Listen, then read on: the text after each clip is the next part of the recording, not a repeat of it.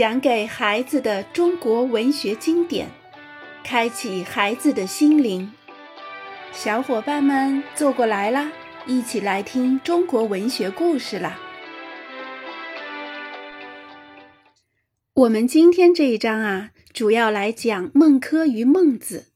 那孟子呢，是公元前三百七十二至公元前二百八十九年，他的名字叫轲。比孔子晚生了将近二百年，他的老师是子思的门人，子思即孔子的嫡孙孔吉。说起来，孟子要算孔门第四代学生了。孟子没见过孔子，但他非常仰慕这位先师，私下研读他的学说。这种师承关系称作师叔。虽说师叔。可没人怀疑孟子是孔子的正统继承人，儒家思想也因此被称作孔孟之道。收录孟子文章的孟子也跟《论语》并列，成为四书的一种。孟子这本书分七篇，每篇又分上下。有人说这书是孟子跟他的门人合著的，里面收录的大部分是孟子的论辩文字。跟孔子一样，孟子也提倡仁，既要求人们爱自己，也爱别人。爱别人要从爱父母兄弟做起，这就是孝弟之道。由爱亲人再扩展到爱所有的人，即所谓老吾老以及人之老，幼吾幼以及人之幼。意思是善待自家老人，也因此扩展到善待别人家的老人。抚爱自家的孩子，也由此扩展到爱别人家的孩子，然后再由爱人扩展到爱物。从前呐，私塾学童读《三字经》，开篇就是“人之初，性本善”。这性善之说也是孟子最先提出来的。他说，人的同情心是与生俱来的。还举例说，一个婴儿爬到井沿儿。眼看要掉下去，此刻无论是谁都会不由自主的惊叫，这就说明同情心是天生的。人有同情心，这是人的根苗。这第二个人字是仁义的人。此外，人还有羞耻心、谦让心、是非心，分别是义、礼、智的根苗。这些又叫良知、良能。既然人人都有良知、良能，为什么还有君子与小人之分呢？孟子说：“就看你能不能通过修习发掘内心的善。”他感叹说：“家里丢了鸡呀、狗啊，都知道寻找，唯独丢了良知、良能，却不知道寻找，这真是舍本逐末啊！”孟子主张各国国君要施行仁政。他认为百姓闹乱子，全是因他们没有固定产业，活不下去的缘故。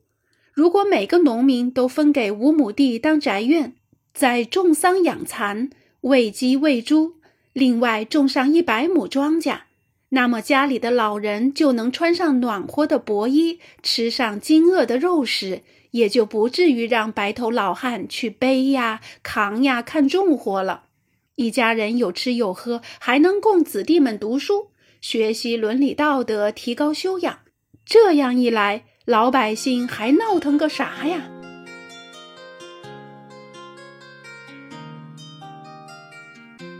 若有人习惯把儒家与奴性挂钩，那么他应当读读孟子。孟子把百姓、政权和君主放在一起排序，说是民为贵。社稷次之，君为轻。其中“社稷”图谷神，这里指政权，出自《孟子尽心下》。这句话的意思是，老百姓最尊贵，应排在第一；国家政权次之，君主的分量最轻，只好奉陪莫做。有一回，齐宣王问孟子：“公卿的职责是什么？”孟子说。公卿又分王族公卿和异姓公卿。若是王族公卿，君主有大过，就该劝谏；反复劝谏不听，就该把君主废掉。齐王听了，脸色都变了。这话还算客气，孟子还说过更狠的话呢。孟子告齐宣王曰：“君之视臣如手足，则臣视君如父心；君之视臣如犬马，则臣视君如国人；君之视臣如土芥，则臣视君如寇仇。”你看大臣对君主如何？全看君主对大臣怎样。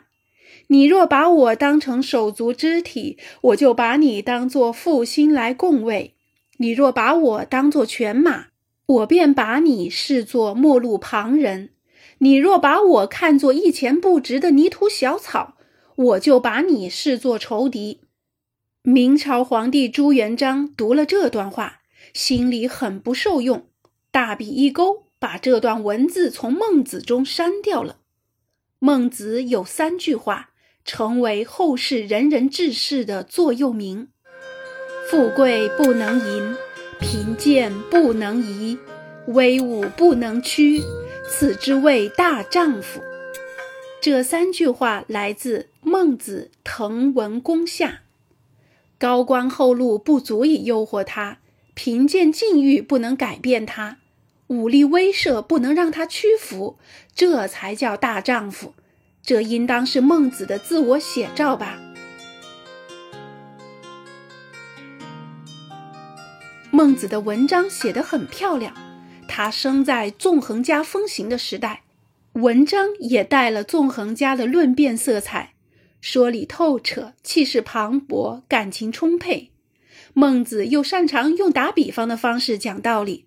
有这么个例子，魏国国君梁惠王向孟子抱怨说，自己对待老百姓比邻国国君要强，可老百姓仍然不肯接近自己，这是什么缘故？孟子便打了个比方来回复他：田然古之，兵刃既接，弃甲夜兵而走，或百步而后止，或五十步而后止，以五十步笑百步。则何如？你看看，战鼓咚咚响，双方的士兵交锋了。有些士兵扔掉铠甲，拖着刀枪，扭头就跑。有一位跑了一百步停下来，另一位跑了五十步停下来。于是，跑五十步的笑话跑一百步的胆子小，行不行呢？当然不行啦。五十步也好，一百步也好，逃跑的实质却是相同的。梁惠王贬低邻国，不也是五十步笑百步吗？孟子就用这么一个小故事，谈笑风生地说明了治理国家的大道理。这种说理的本领实在很高明。孟子还喜欢借寓言讲道理，揠苗助长就是人们熟悉的例子。有个宋国的庄稼汉是个急性子，他嫌禾苗长得太慢，就一棵一棵把它们拔高。晚上回家，他得意地说：“今个儿累坏了，我帮助禾苗长高一大截。”他的儿子跑去看，看见什么了？禾苗都枯死了。